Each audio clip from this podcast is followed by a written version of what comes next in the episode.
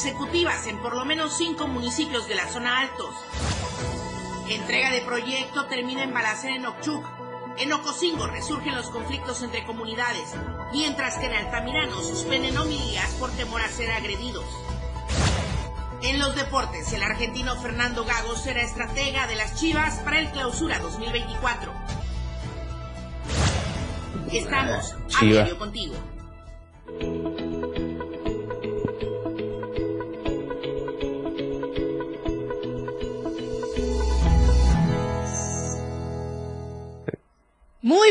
En esta mitad de semana, miércoles 20 de diciembre del 2023. 10 días, bueno, 11 días para que termine este año y nosotros con muchas ganas de informarle todo lo acontecido en Chiapas a través del 97.7 y del 103.7 de FM. También estamos en las redes sociales, Facebook, X, Instagram, YouTube, TikTok, todas las redes sociales y le invito a que se ponga en contacto directo con nosotros a través de los mensajes durante esta transmisión con el hashtag frío sin tregua. Sí, hemos sentido el frío durante estos días pero también nos quejábamos del calor, así es que lo disfrutemos, pero eso sí, con mucha precaución, con mucho cuidado, atención a los grupos vulnerables, a los niños menores de 5 años, a los adultos mayores, cuidarnos, protegernos, sobre todo en las zonas altas de nuestra entidad. Soy Lucero Rodríguez Ovilla y le doy la bienvenida y vamos a comenzar justo con las temperaturas. El clima en Diario TV Multimedia. Ya. Vamos eh, con las temperaturas en las principales ciudades de nuestra entidad. Aquí en Tuxtla Gutiérrez, por ejemplo, 25 grados podría ser la máxima y 11 grados la mínima. San Cristóbal, 18 grados la máxima, 2 grados la mínima. Comitán, 22 grados como máxima, 7 grados como mínima. Tapachula, 31 grados la máxima, 17 grados la mínima. En Palenque, 26 grados como máxima, 14 grados como mínima. Justamente este frente frío número 17 que al menos está dejando bajas temperaturas y pues algunas afectaciones, sobre todo por las heladas en la zona alta de nuestro estado de Chiapas. Protección Civil ha informado que desde la madrugada de ayer martes, de hecho aquí también se lo comentaba mi compañera Janet Hernández, se registró la segunda helada de la temporada en la zona alta, donde el termómetro alcanzó no dos grados, menos dos grados más bien en las primeras horas de la mañana. Los municipios donde se ha percibido más fuerte el frío es principalmente en toda esta zona de los altos, San Cristóbal, Sinacantán, Chamula, Chenaló, La Rainsar, parte de Mitontic también, y esto debido a las zonas de bosque y de campo abierto. Pero hasta el momento, y para fortuna nuestra, no se han recibido reportes de ninguna situación de tragedia o pérdida humana por esta situación. Es lo que ha dado a conocer Protección Civil. Sin embargo, la recomendación para la población es que en caso, por ejemplo, de utilizar calentadores de gas o chimeneas, mantener la ventilación adecuada y apagarlos antes de dormir. También el uso del cubrebocas, pero cubriendo totalmente nariz y boca para evitar respirar el aire frío, ya que los cambios bruscos de temperatura pueden afectar el sistema respiratorio, sobre todo para los adultos mayores. Quienes eh, tienen alguna cardiopatía, por ejemplo, o sea que están enfermitos del corazón, no es conveniente salir a la calle por el momento, ya que el frío aumenta la frecuencia de ataques cardíacos. Y también hay que recordar que eh, con esto que implementa Protección Civil, se contempla eh, que haya un frío inusual por ello, también se iniciaron las eh, pláticas, las acciones de preparación, de prevención, principalmente en estos municipios que le acabo de comentar, e incluyendo también el Porvenir, Huixtán, ya le decía San Cristóbal, Chenalógi, Totol, Bochil, en la Trinitaria, en Comitán, en Chilón, porque el Atlas Estatal de Riesgos arroja que son 537.356 habitantes los que podrían estar en una situación de vulnerabilidad ante las bajas temperaturas y por vivir arriba de los 1.800 metros sobre el nivel del mar. ¿Sí? Nos cuidemos, nos protejamos, porque aquí en Tuxtla que alcanzamos termómetros de 40 grados o más, estamos sintiendo el frío. Así es que protejamos eh, la salud de nuestros seres queridos, la propia, y disfrutemos de esta temporada que también ya nos hacía falta y el frío continuará durante las próximas horas. Por eso nuestro hashtag frío sin tregua. Pero hay que disfrutarlo también con toda precaución. Voy contigo, Janet Hernández, justamente hablando de la zona alta de nuestro estado de Chiapas. Muy buenos días, adelante con tu información. Hola Luciano, muy buenos días. E informarte de manera breve que la madrugada del día de hoy amanecimos a dos grados en la temperatura y también comentarte que Víctor Amezcua, delegado de Protección Civil, este, informó que ellos están haciendo recorridos en la madrugada para ver si hay algunas personas vulnerables que viven en situación de calle para que puedan llevarlos a algún albergue y se les pueda atender tanto para darle alimentos calientes, están participando el DIF municipal y este salud, la Secretaría de Salud para hacerse cargo de este refugio temporal en donde estarán atendiendo a estas personas y evitar que haya algún deceso por eh, las fuertes heladas que se están registrando.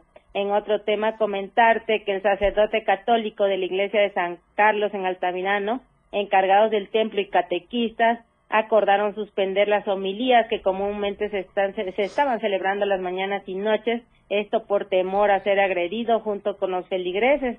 El sacerdote anunció que únicamente se van a celebrar dos homilías entre semanas debido al problema que existe en la localidad y este resguardar la integridad de las personas que acuden de sus casas hacia la iglesia. Ante esta situación, exhortó a los feligreses de otros ejidos, comunidades y barrios de Altamirano no acudir a la iglesia porque los horarios cambiaron y algunas misas se suspendieron. Dio, dio a, conocer el sacerdote que los días domingos las misas se van a celebrar de siete y media, van a ser dos, que es de siete y media y la otra a las once de la mañana y por la tarde a las cuatro y media, mientras que los días jueves también se cambiaron de horario y se celebrarán a las cuatro y media de la tarde, mientras que los días lunes, martes, miércoles, viernes y sábado la iglesia va a permanecer cerrada. Todo esto para que los feligreses se puedan quedar en casa y evitar cualquier tipo de agresión. Hasta aquí mi reporte, muy buenos días. Híjole, prácticamente es un toque de queda en Altamirano, Janet, por la situación de inseguridad, de violencia, mejor se quedan en su casa para evitar cualquier riesgo. Es una zozobra en la que viven. Sí, así es, este, comentarte que todos los días habían, tanto en la mañana como en la tarde, y ahora, este, pues tanto los encargados de la iglesia y los catequistas y el sacerdote fueron los que hicieron este anuncio, que debido a la problemática pues únicamente se van a hacer dos días. Bueno, muchas gracias Janet Hernández, muy buenos días. Vamos a la encuesta que circula durante esta semana.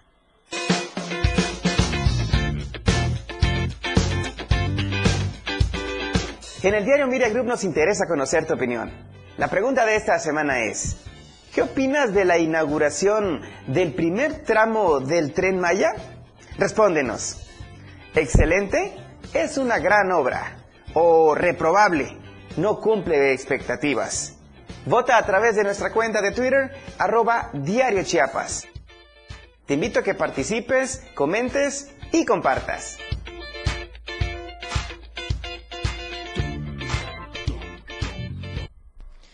Hola Palenque, muy buenos días a todos en la zona norte selva.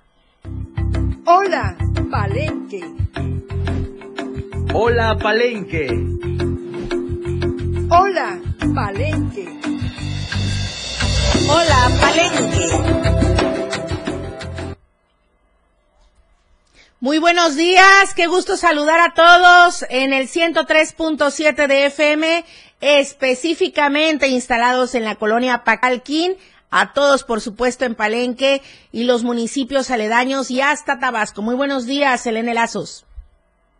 Hola, ¿qué tal, Lucero? Muy buenos días. Es un gusto saludarte esta mañana bastante soleada aquí en Palenque. La verdad es que se está disfrutando porque habíamos tenido unas temperaturas algo frescas. Nosotros que no estamos pues muy acostumbrados al calor, estamos disfrutando estas mañanas frescas aquí en Palenque, pero hoy amanece bastante soleado. Así que pues vamos con la información, Lucero. El día de ayer te daba a conocer que algunos trabajadores habían manifestado en la, en esta obra que se está construyendo rumbo a la zona arqueológica, esta obra de un nuevo hotel de la Sedena, donde pues algunos trabajadores, se vuelvo a repetir, han manifestado. Sin embargo, el día de ayer se dio a conocer que pues varios de estos trabajadores también fueron despedidos pues porque se estaban eh, pues alegando supuestamente sus derechos. El pasado lunes aproximadamente 300 trabajadores de la organización CTM, los cuales fueron contratados por la Sedena para la construcción del nuevo hotel del Tren Maya que se está construyendo en la carretera hacia la zona arqueológica frente al Centro de Atención a Visitantes CATBI,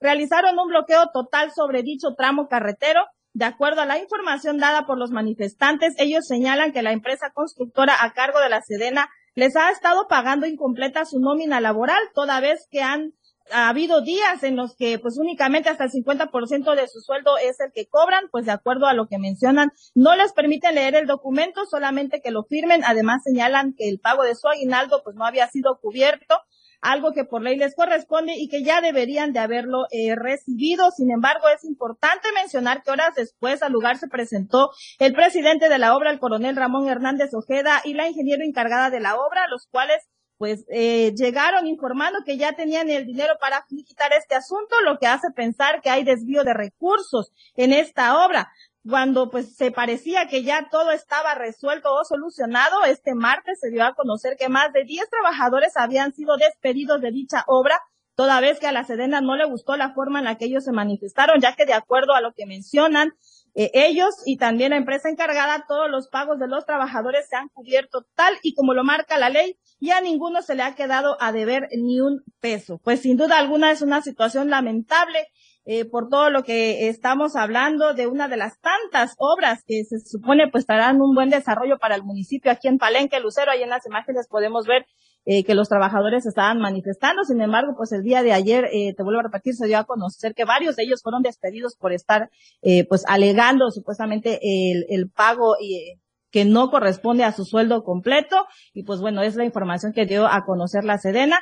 Entre otras noticias, déjame decirte que la violencia sigue aquí en nuestro municipio de Palenque y es que el día de ayer eh, dos personas intentaron asaltar una conocida tienda de abarrotes aquí en Palenque. Fuerte movilización policíaca se dio esta tarde en el centro del pueblo mágico de Palenque cuando el número de emergencia 911 recibió una llamada de auxilio donde dos personas con armas punzocortante pretendían asaltar una abarrotera conocida que se que se ubica sobre la avenida Juárez en pleno centro de esta ciudad. De acuerdo con la información recabada, un hombre y una mujer entraron al establecimiento y sacando un cuchillo amenazaron al personal y clientes que se encontraban en ese momento.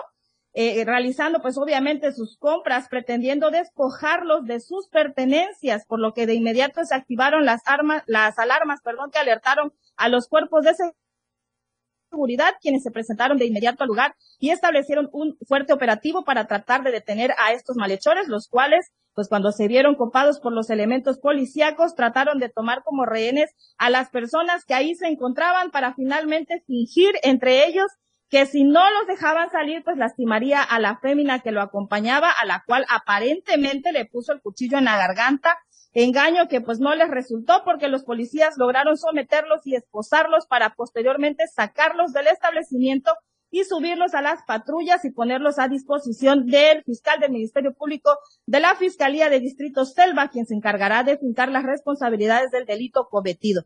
Es importante reconocer la inmediata intervención de los cuerpos de seguridad, así como la coordinación entre los elementos de la Policía Municipal, Policía de Investigación y también de la Policía General del Estado y Policía Estatal Preventiva de la Secretaría de Seguridad Pública y Protección Ciudadana, que dio como resultado la detención de estas eh, de estas ratas de dos patas que de manera fácil querían tener para su cena de Navidad y fin de año y que hoy responderán pues ante la ley por estos actos cometidos eh, precisamente la tarde del día de ayer, eh, Lucero, aquí en nuestro municipio. No, ante todo, la seguridad no solo para los palencanos, también para la gente que está en este periodo vacacional disfrutando de toda esta zona. Selene Lazos, muchísimas gracias. Muy buenos días.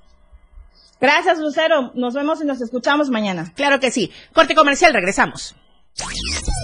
AM Diario, Lucero Rodríguez. En un momento, estamos de regreso. Las 8 con 15 minutos.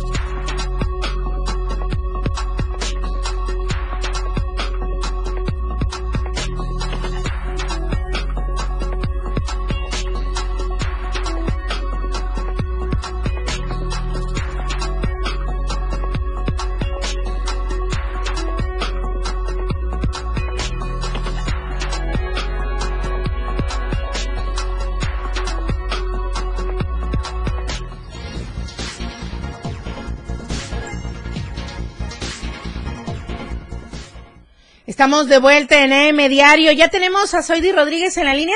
Bueno, ahorita vamos a tratar de enlazar con ella y si no, también nosotros le damos la información. Mientras tanto, le comento de esta que tenemos pendiente porque un fuerte incendio se registró la mañana de ayer martes en una casa habitación ubicada en la calle Lázaro Cárdenas de la colonia Insurgentes en San Cristóbal. Al llamado de emergencia acudieron elementos de seguridad, de emergencias, bomberos, para sofocar el incendio, el cual lamentablemente consumió la vivienda de dos pisos en su totalidad estaba construida de, de madera y láminas. Dos personas del sexo femenino de nombre Dulce Ruiz González, de 34 años, y Cecilia Elizabeth Ruiz Ruiz, de 47 años, resultaron con crisis nerviosa.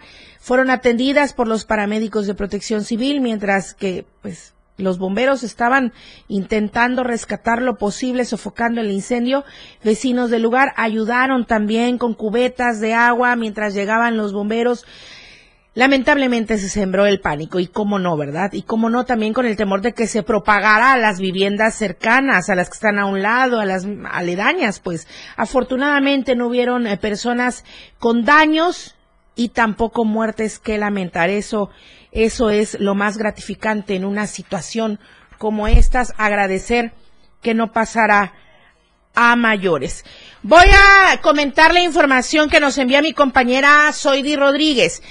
Le decía desde el inicio de este espacio informativo que hay una situación de tensión en Ocosingo, específicamente en las comunidades de Abasolo y Cuxulja. Eh, de nueva cuenta, allá en Ocosingo, habitantes de estas dos localidades iniciaron con una serie de conflictos porque dicen que a lo que ellos están expresando ahora se suma la situación del transporte, la situación de las tierras y otros de índole social que de por sí ya ellos venían pues acumulando. Ayer martes trascendió que habitantes de la localidad Cuxulja detuvieron varias unidades tipo Nissan, unas camionetas del transporte público de Abasolo. Horas más tarde, habitantes de la localidad víctima, o sea, de Abasolo, no se quedaron de brazos cruzados y decidieron secuestrar camionetas de la comunidad de Cuxulja, o sea, vamos uno y uno, uno y uno, desafortunadamente, en esta situación de conflictos. Aunque la situación ya se veía turbia, se informó que este problema eh, es agrario, por tierras. Sin embargo, fue desmentido porque las autoridades señalan que se trata de un problema de transporte entre las dos localidades. Bueno, entonces le decía yo, se suma el transporte, se suma el conflicto agrario, se suman los conflictos sociales que por sí hay en estas, entre estas dos comunidades. Entonces, ¿qué es lo que supuestamente se origina con ello? Se instaló un filtro de eh, seguridad para evitar que todos los habitantes que pertenecían al municipio de Okchuk ingresaran con automóvil y para ello Abasolo marcó territorio para que únicamente ellos presten el servicio hacia Ocosingo. Y esto desató el descontento de la localidad Cuxulja. Estamos hablando del transporte entre estas dos comunidades. Ya para eso de las 7 de la noche, pues sí, trascendió trascendió de manera extraoficial que inició la balacera. Informaron los mismos habitantes quienes exigen de, eh, que ambas autoridades de las comunidades lleguen a un acuerdo, puesto que está de por medio cuantiosa cantidad de dinero que el transporte de Ocosingo ha dado para que pues se abra paso a los transportes que se dan en todo este en todo este lugar. Ahora, hay otra información, esto en Ocosingo, esto sucedió ayer en Ocosingo. Llegaron hasta la balacera por la tarde-noche. Ahora, ¿qué pasó también en Okchuk? Es otra información que nos envía mi compañera Soidi Rodríguez también, porque integrantes del Frente Comunitario eh, llegaron, hicieron de las suyas, mientras entregaban apoyos a los pobladores de la comunidad Jutubá de allá de Okchuk. Eh, un grupo armado llegó hasta este lugar, disparó en contra de los pobladores y también de las viviendas. En esta lluvia de, de balas, pues desafortunadamente alguna una persona hasta este momento extraoficialmente además una persona fue alcanzada de manera directa por las balas. Los primeros reportes señalaron que habitantes lograron identificar a varios del grupo armado como integrantes del Frente Comunitario eh, dirigidos por Oscar alias El Caballo, quienes sin razón alguna atacaron a la comunidad.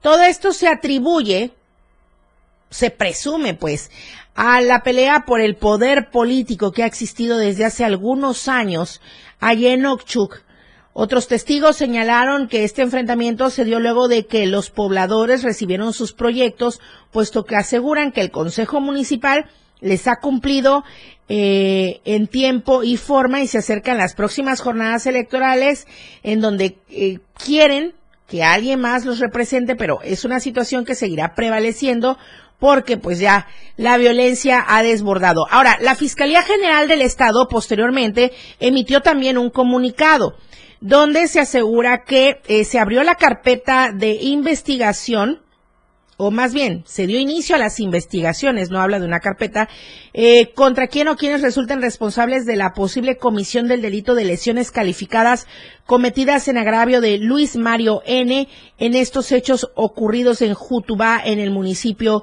de Okchuk.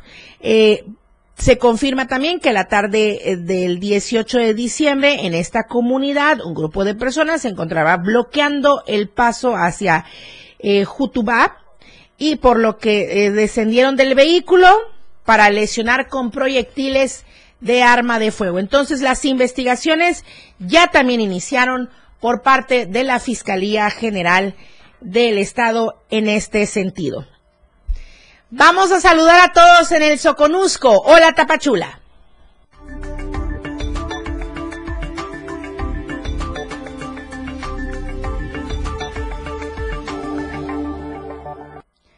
Jorge Naine, muy buenos días, qué gusto saludarte a ti y a todos allá en la Perla del Soconusco. Muy buenos días con la información. Muy buenos días, Lucero, igual a toda la audiencia allá en Tuzla Gutiérrez.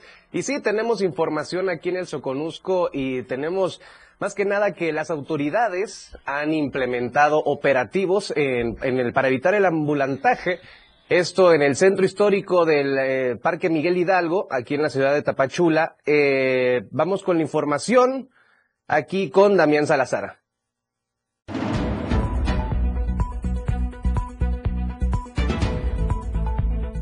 Las autoridades municipales de Tapachula han implementado operativos para impedir que el comercio informal se instale en el Parque Central Miguel Hidalgo.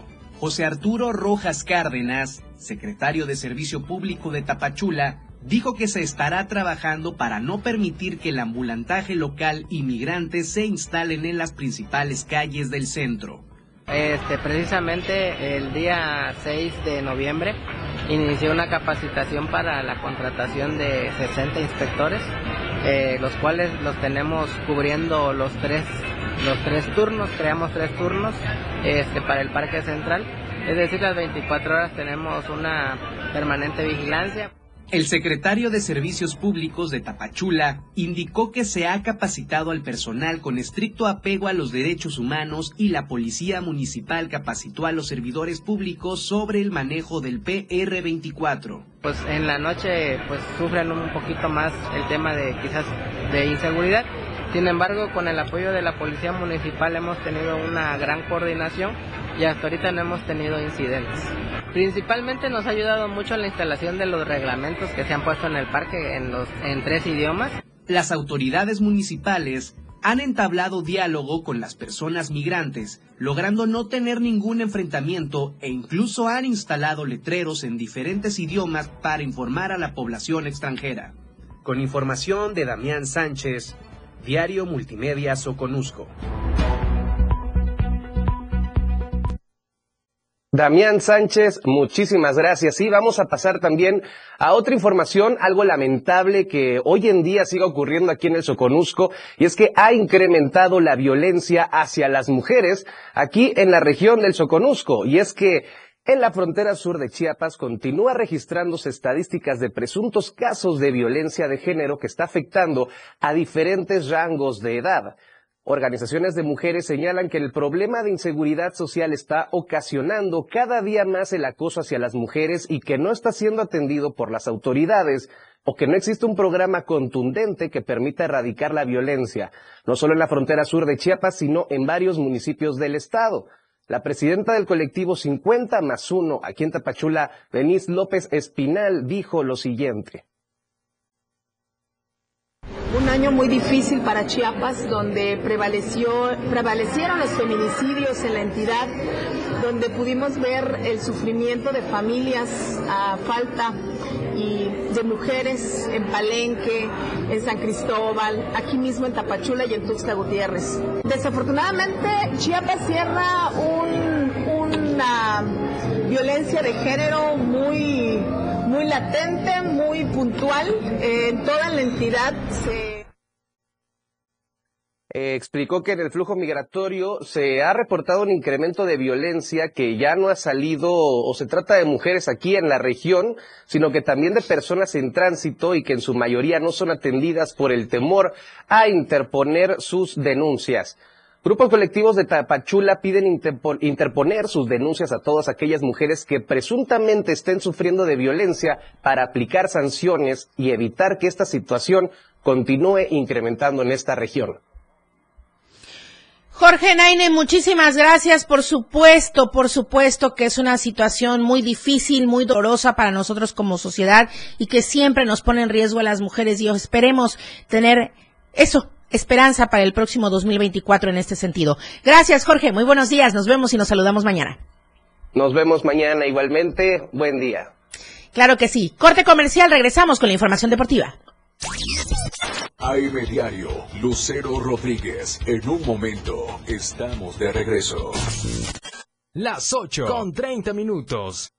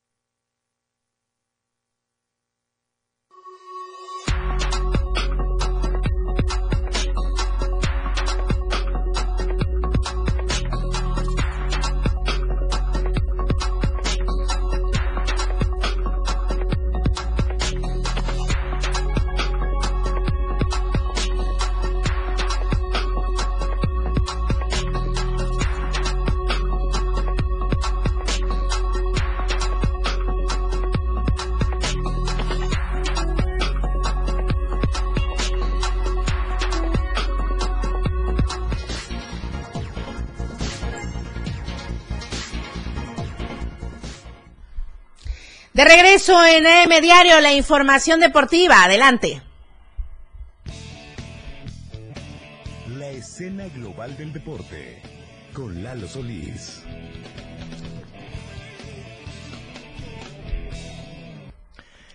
Buenos días, bienvenidos a la información deportiva en AM Diario. En esta ocasión arrancamos platicándoles de charrería y es que como se anunció previamente se iba a disputar el aniversario 56 del Club de Charros de la Unión de Charros de Tuxtla en honor a don Amado Durán y este fin de semana hubo un torneo en el que se reunieron equipos de las categorías AAA y AA para buscar quién es el mejor en este gran torneo en el que como se dijo se iba a rendir un homenaje póstumo y de las acciones pues bueno, nuevos campeones en el torneo en dos emocionantes finales que mantuvieron al inmueble con grandes entradas y con los aficionados al filo de la butaca.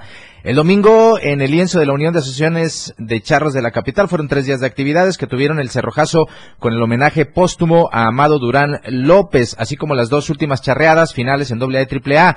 Hacienda Santa Teresa es el nuevo campeón del sector AAA al registrar 335 puntos. El defensor de la corona del 2022, Rancho San Rafael, en esta ocasión se quedó en segundo sitio con 330 unidades, a pesar que vino de atrás. Estuvo nada de repetir el cetro. Tercer puesto fue para Charros de Villacorso. En la segunda contienda, Hacienda Santa Teresa se llevó los honores por cinco puntos de diferencia. Parecía que Rancho San Rafael repetiría en la corona, ya que tuvieron el empuje para remontar. El cuadro comandado por Rafael Castillo Ulig arrancó con cala de 42.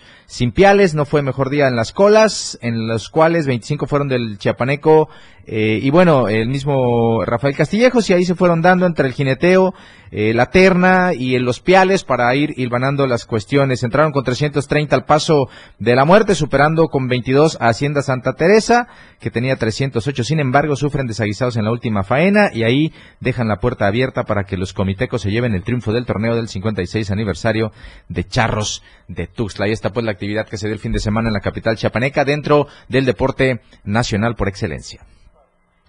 Platicamos de frontón y es que una muy buena noticia se dio también durante el fin de semana. Hay un chapaneco que se erigió como campeón nacional de frontón y le platicamos a detalle. Mario de Jesús Maldonado Romero se coronó campeón en el Nacional Infantil y Juvenil de frontón, evento al que convocó la Federación Mexicana de la Especialidad y al que se dieron cita pelotares de 18 estados de la República Mexicana. Chapaneco se coronó monarca en la modalidad de dobles dentro de la categoría infantil B y su, se subió al podium con un bronce en singles pero en una categoría superior, la infantil C, para coronar una gran actuación por segunda ocasión consecutiva, pues a mitad de año también figuró entre los mejores en un evento convocado por la misma federación y que se realizó en la Ciudad de México. Ahora tocó cerrar el año con con Chiapas en todo lo alto del frontón de nuestro país en este evento que se realizó en Tepic, Nayarit. Así que bueno, todavía está en categoría infantil. Es un proceso que va siguiendo de a poco, pero bueno, durante el 2023 tuvo grandes resultados Mario Maldonado Romero en el plano nacional. Así que bueno, ahí están estos muy buenos resultados para Chiapas en este deporte en el que todavía les hace falta un poquito de eh, desarrollo de promoción por parte de la asociación estatal. Sin embargo, hay, eh, hay atletas que están siguiendo procesos y con resultados todavía es mucho mejor. Platicamos de natación y es que se está realizando en Monterrey, Nuevo León, el Campeonato Nacional de Curso Corto eh, al que asistieron eh, nadadores chiapanecos y de nueva cuenta la nadadora Jimena Garay Solís subió al podio del Selectivo Nacional de Curso Corto Monterrey 2023 al adjudicarse la medalla de bronce en la prueba de los 200 metros estilo de dorso de la categoría 13-14 años. La alumna del entrenador Amanda Moguel Rodríguez una vez más fue protagonista en el Centro Acuático Olímpico Universitario de San Nicolás de los Garza en Nuevo León al culminar la prueba en el tercer lugar con tiempo de 2 minutos 20 segundos y 95 décimas, eh, a centésimas del segundo puesto que fue para Camila Valeria Garza, mientras que en primera posición se ubicó la baja californiana Alexandra Sartier Barrutia. En fin, de esta manera Garay Solís acumula su segunda presea dentro del certamen tras el oro obtenido previamente en el evento de 100 combinado individual, además de ser constantemente protagonista de las finales nacionales, sumando al momento cuarto lugar en 100 dorso, así como el quinto puesto en el 50 dorso y en los 200 combinado individual. En las recientes sesiones de finales también han logrado colocarse entre los finalistas más nadadores del Delfín, como lo son los casos de Ian de la Rosa, que fue séptimo en 100 mariposa, Rodrigo Escobar noveno en 100 dorso, Aranza Hernández en un décimo sitio en los 200 pecho y Kiana Tobilla fue décimo tercera posición en la misma prueba. Buenos resultados pues para la natación en el Nacional de Curso Corto que se está desarrollando allá en Monterrey, Nuevo León. Vea bien las fotos que le vamos a presentar a continuación y es que Chivas ya tiene entrenador, el rebaño sagrado, el conjunto tapatío, el más popular, el equipo más mexicano de la Liga MX que para mala fortuna no pudo obtener un buen resultado en la apertura 2023 más que quedarse hasta eh, pues una instancia bastante poco común que son como son los cuartos de final. Pues bueno, ahí está Fernando Gago, se lo presento Fernando Rubén Gago de Ciudadela Buenos Aires, es el nuevo entrenador de las Chivas y tiene como peculiaridad que ha jugado en Boca Juniors, en Real Madrid y ahora curiosamente dirigirá al Guadalajara tres de los equipos que son seguidos por un servidor. ¿Cómo la ve? ¿Cómo no querer a Fernando Gago? Bueno, es exfutbolista y actual entrenador que jugaba de volante central. Actualmente va a dirigir al Club Deportivo Guadalajara. Tiene 37 años, es argentino, con nacionalidad italiana también. Eh, pues dentro de su haber, eh, debutó como jugador en Boca Juniors, también eh, se retiró jugando para Vélez Sarsfield, unas lesiones en la rodilla bastante importante. Como entrenador ha dirigido a Aldo Civi en 2021, a Racing Club que lo quedó su campeón, estuvo a nada de ser campeón en el fútbol argentino y ahora a partir de este torneo lo hará dirigiendo al equipo más mexicano de la Liga MX. Se lo presento, Fernando Gago ya posó con la indumentaria del Guadalajara y seguramente pronto pondrá manos a la obra para sacar a este equipo de la sequía de títulos. Eso es lo que esperamos por lo menos los seguidores. Mientras tanto, yo lo invito a que a partir de las 12 del mediodía, hoy nos acompañe la remontada. Vamos a ampliar más sobre Fernando Gago. Vamos a debatir cómo ven los americanistas, el eterno rival de Chivas, la llegada de este estratega y que seguramente tendrá mucha opinión. Así que bueno, ahí lo esperamos a las 12 a través del 97.7, la radio del diario, contigo a todos lados. Mientras tanto, por hoy es la información deportiva. Muchas gracias. Listo los deportes y en punto de las 12, la remontada desde esta misma cabina del 97.7 y también a través del 103.7 de FM, la radio del diario. Le hemos estado hablando de este tema, hasta le hemos preguntado a través de la encuesta para que usted nos comente su opinión. La MACTU debe ser removida de esta zona donde se encuentra en Tuxtla Gutiérrez. Está al norte poniente, si no mal recuerdo. Vamos con la información. Luego de la serie de disturbios a los que nos tienen acostumbrados los estudiantes de la Escuela Normal de Mactumaxá, ¿qué piensan los habitantes en Tuxtla Gutiérrez tras ver pues los incidentes en las calles y en el edificio de gobierno, que suele ser el lugar a donde acuden a realizar algunos actos vandálicos? ¿Será que todos quieren que se retiren de Tuxtla Gutiérrez? Veamos. Los disturbios y actos de vandalismo en contra de edificios gubernamentales parecen haberse convertido en el distintivo del normalismo chiapaneco. Algunos estudiantes de escuelas normales, como la Mactumaxala, Raizar o Jacinto Canec, son los señalados de ocasionar disturbios a lo largo del año en la búsqueda de supuestas demandas estudiantiles. Ante estos actos, ¿qué opinión tienen los habitantes o incluso estarían de acuerdo en mover estas sedes a otros puntos del Estado? Ya venido con problema con Pablo Salazar, pero hasta ahí son estudiantes están luchando por lo que quieren, pues, pero hay que respetar también las instituciones de gobierno. Hay muchas formas de, ver, de, hablar con el gobernador, con el, que tenga que hablar, pero no en la forma que, se, comporta, ¿no? Ahora, se imaginan, militarizan una parte, una parte acá, una parte allá, por la forma en que se expresan ellos. Pero no es la forma. Yo siento que hay otras formas. Si nos educáramos un poquito más en la forma de expresarnos, yo creo que ganaríamos más. Me gustaría, porque ya es mucho, es mucho. Los normalistas lo hacen, tapan calle, pintan paredes, hacen destrozos, quitan sus carros las empresas. ¿Dónde está llegando? Y luego va a ir a pedir con el gobierno. El gobierno, claro, le cierra la puerta, muy lógico, porque está muy mal lo que está haciendo. El gobierno es el que sabe qué hacer, porque uno como ciudadano no puede uno meterse porque son, son personas que quizá pelean sus derechos, creo yo. Pero ahí sí solamente el gobierno es el que sabe. Ellos sabrán qué hacer, pero que no está bien hecho, no está bien hecho. Pues bien, estas son las opiniones en torno al fenómeno que generan algunos estudiantes normalistas, no solo en Tuxtla Gutiérrez, en otras partes eh, del estado. Hemos visto pues cuáles son las opiniones de los habitantes, que coinciden en que el método de protesta que suelen llevar a cabo no es necesariamente el correcto. Para Diario Media Group, Marco Antonio Alvarado. Vamos al corte comercial, regresamos con más información, estamos en AM Diario. La transmisión de la radio es invisible. Aquí escuchas un concepto que transforma tus ideas. 977. El mejor momento de compartir y celebrar en familia y con amigos. La Navidad. En la radio del diario festejamos la Navidad con la mejor música, lo mejor del entretenimiento en nuestra programación, la mejor información. La radio del diario, contigo a todos lados.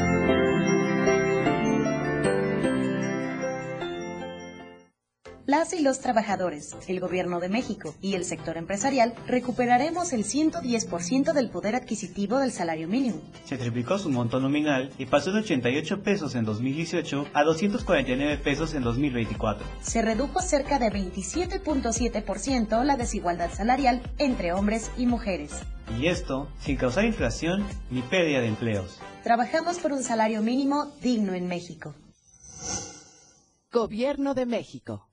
Para que las y los estudiantes de preparatoria, bachilleratos, universidad y equivalentes puedan acceder a descuentos permanentes del 50% en las tarifas de pasaje, las y los diputados modificamos la ley de caminos, puentes y autotransporte. Con este beneficio, los permisionarios de autotransporte ofrecerán descuento hacia todos los destinos del territorio nacional. Porque México eres tú. Legislamos para todas y todos. Cámara de Diputados. Legislatura de la Paridad, la Inclusión y la Diversidad.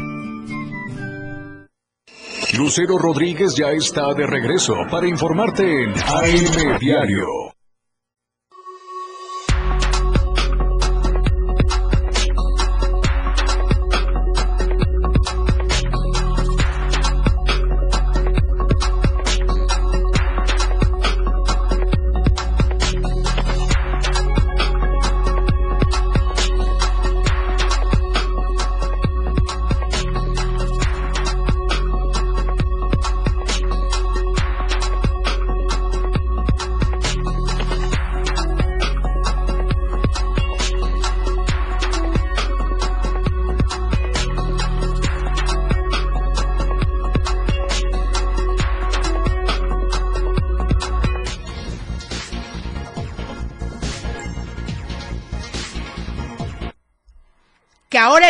Infierno con Morena, Luis Carlos Silva, muy buenos días.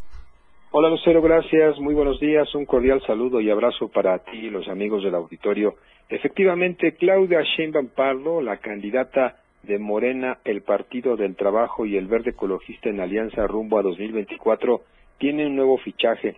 Acaba de terminar el torneo de fútbol y también en política se cuecen habas.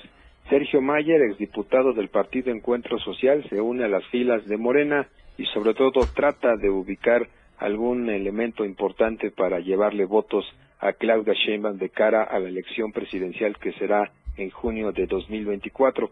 No hay que olvidar tampoco, Lucero Auditorio, que a pesar de estas circunstancias, diversos eh, eh, hombres y mujeres de la política mexicana, principalmente del Partido Revolucionario Institucional, han llegado a las filas de Morena para darle poder y sobre todo punch a la candidatura presidencial de Claudia Sheinbaum Pardo. Se advierte que el equipo pues más importante de eh, youtubers y de influencers que tiene la misma candidata morenista está pues en su oportunidad buscando nuevos adeptos, nuevas oportunidades y algún prestigio que pueda darle precisamente la presidencia de la República a la sucesora del presidente Andrés Manuel López Obrador, quien de paso, déjame comentarte, ha viajado al puerto de Acapulco para coordinar los esfuerzos en el asunto de la reconstrucción en este bello lugar del Pacífico mexicano.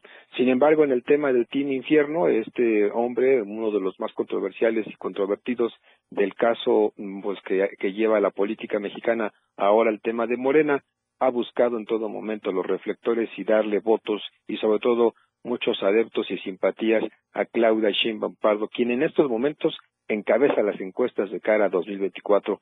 Del lado opuesto, es decir, del lado de la alianza PRI, PAN y PRD, no ven con muy buenos ojos que lleguen periodistas y sobre todo gente del extinto Partido Encuentro Social a Morena, tomando en cuenta que llevaron una alianza en 2018 que les ganó, que les llevó a, ganar la presidencia de la República. Finalmente, el equipo político de Claudia Sheinbaum reconoce que la llegada de Sergio Mayer a su equipo forma parte de una nueva estrategia para lograr votos y sobre todo alcanzar una situación muy positiva de cara a 2024. Finalmente te informo que a pesar de estas circunstancias se advierte que la llegada de Sergio Mayer le dará mucha, mucha tranquilidad precisamente por lo que está buscando, que es votos de la juventud, votos también de las mujeres, tomando en cuenta el carisma que tiene Sergio Meyer.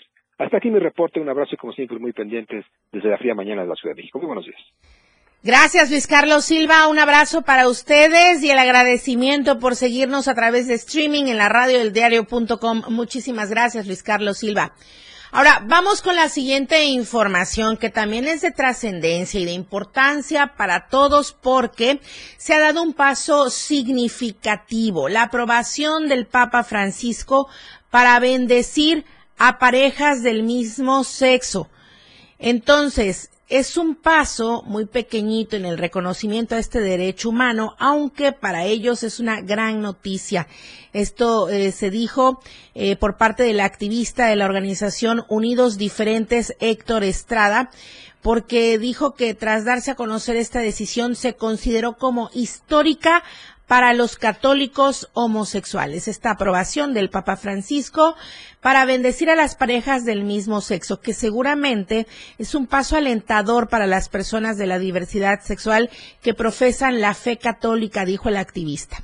No obstante, eh, al dar su opinión para el resto de la población de la diversidad sexual es realmente trascendente, ya que las religiones en este caso, las de origen judeocristiano, han sido las principales promotoras de la discriminación y este tipo de concesiones mínimas, dijo el activista, de bendiciones no borran todo el argumento discriminatorio que ha existido a través del tiempo.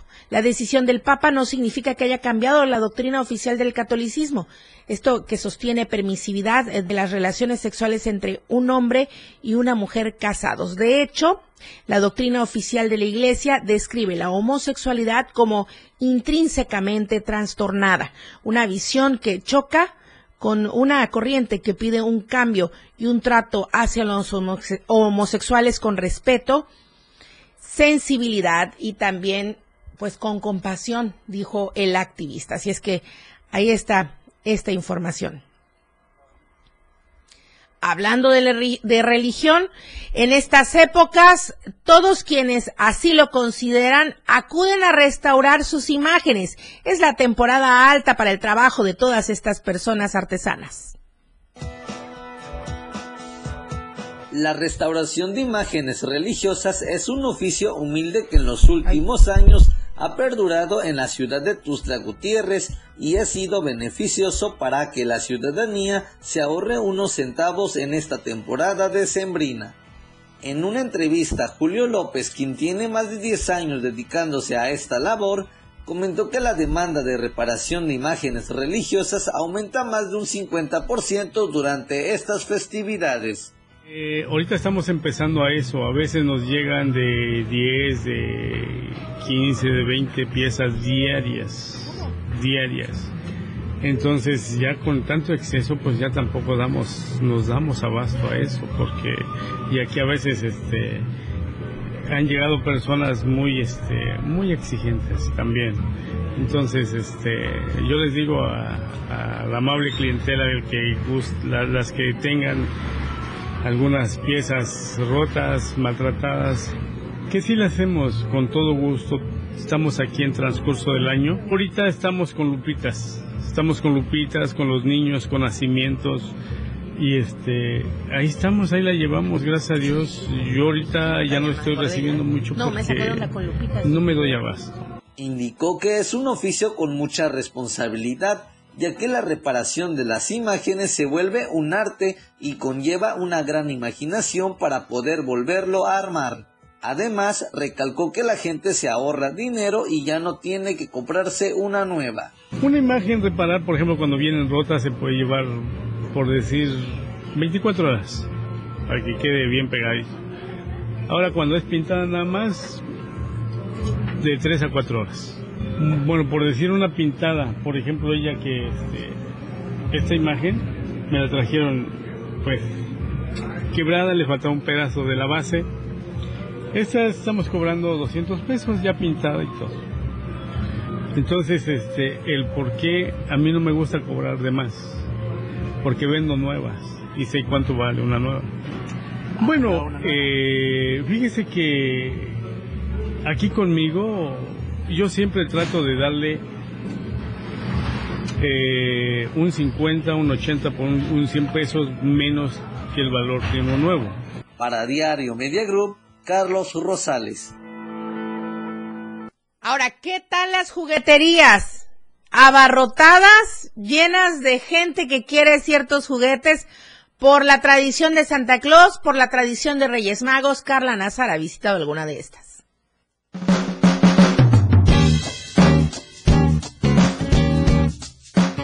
En el corazón de la capital chiapaneca ya se siente el espíritu navideño y uno de los elementos que no puede faltar en esta temporada, sobre todo para los papás y mamás, son los juguetes. Aquí ya comienza la venta de estos productos.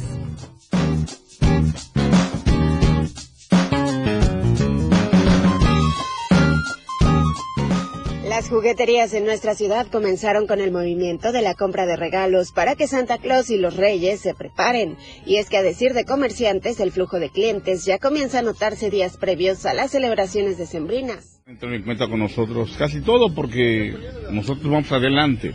Es decir, acabamos de terminar el proceso de luz, no esperamos a que toda la gente venga, ya vamos levantando luces y llevamos avanzando en el juguete, es decir, el pueblo va atrás. Siempre que Estrella Nacional es punta de, de lanza y entonces este, la gente ve novedades. Mientras ellos están disfrutando de adornar su casa para la Navidad, con focos y con luces y con árboles, que ya todo lo acabamos nosotros como venta, nosotros ya tenemos agentes en México, generalmente centro de la República, buscando el juguete. Que posteriormente ya la gente buscando luces ya empieza a ver el juguete y empieza a surtirse también. Ya estamos vendiendo el juguete prácticamente. A pesar del incremento del uso de tecnologías, los juguetes tradicionales no pasan de moda y las muñecas o los carritos siguen siendo los más buscados por los padres para poder cumplir el sueño de que sus hijos encuentren un regalo debajo del árbol. Pues unas carrolitas para unas sobrinas y este juguete de, del niño. Oiga, ¿qué es lo que más piden ahorita los niños, sabes? Carritos, muñecas, ¿Y todo le encanta. ¿Y cómo ven los precios? Eh, muy buenos, están, están, baratitos, están a buen precio y están bonitos.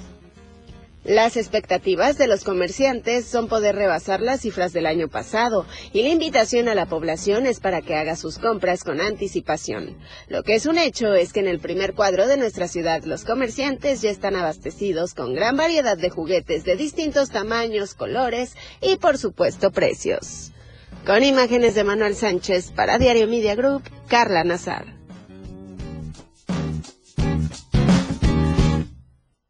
Y qué bonito es recordar cada obsequio que tuvimos de pequeños. Eh, ahorita estamos hablando con Dani Martínez justamente de, de, los luchadorcitos y los rings que vendían ahí en la esquina del mercado aquí en Tuxtla Gutiérrez y que ahí los podíamos comprar. Y bueno, infinidad de obsequios, pero siempre mantengamos presente nos recordemos de niños y ahora que somos adultos, ¿qué es lo que se queda guardada en nuestra mente y guardado en nuestro corazón?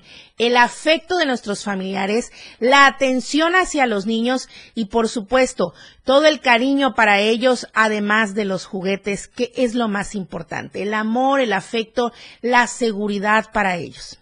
Y bueno, con esto nos vamos. Muchísimas gracias por habernos seguido, por habernos acompañado. Por supuesto que mañana jueves también estamos en vivo con la mejor información en M Diario a las 8 en punto de la mañana. Soy Lucero Rodríguez Ovilla y está conmigo siempre Charlie Solís en los controles de televisión, Manolo Vázquez y Adrián Jiménez en los controles de radio en Tuxtla y Palenque y Daniel Martínez en la asistencia de producción. Muchas gracias. Muy buenos días oportuna y objetiva en AM Diario. La información de todo lo que acontece a cada momento en Chiapas, México y el mundo. Te lo informa Lucero Rodríguez. De lunes a viernes de 8 a 9 de la mañana. Escúchanos en nuestra próxima emisión por esta frecuencia. 977 FM, la radio del diario. Para participar en la vida política de nuestro Estado, las chapanecas y los chapanecos contamos con el Instituto de Elecciones y Participación Ciudadana, que organiza elecciones, fortalece la educación cívica y trabaja por la paridad, la inclusión y el reconocimiento de la pluriculturalidad en el ejercicio de los derechos político-electorales. En el Instituto de Elecciones y Participación Ciudadana, trabajamos para ti. Delitos electorales son aquellas acciones que buscan alterar los resultados en las elecciones. Nuestra misión como Fiscalía Especializada en materia de delitos electorales es investigar y perseguir los delitos electorales federales. Denúncialos a la FICEL a través de FICETEL al 800-833-7233 y ficenet.fgr.org.mx.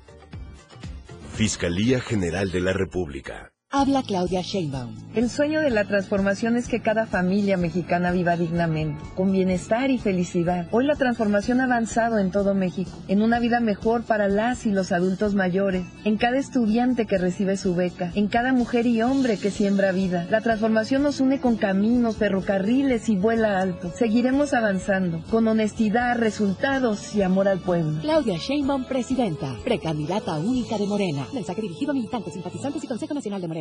Con los votos de los diputados federales y senadores del Partido Verde, se logró la mayoría para aprobar la reforma constitucional que garantiza que los programas sociales del presidente López Obrador sean un derecho permanente. Y año tras año, los diputados del Verde votan para otorgar recursos suficientes para la pensión universal de adultos mayores, el apoyo económico del programa Jóvenes Construyendo el Futuro, las becas bienestar para todas las familias con hijos en educación básica y la beca universal para estudiantes de preparatoria. La 4T también es verde. Verde.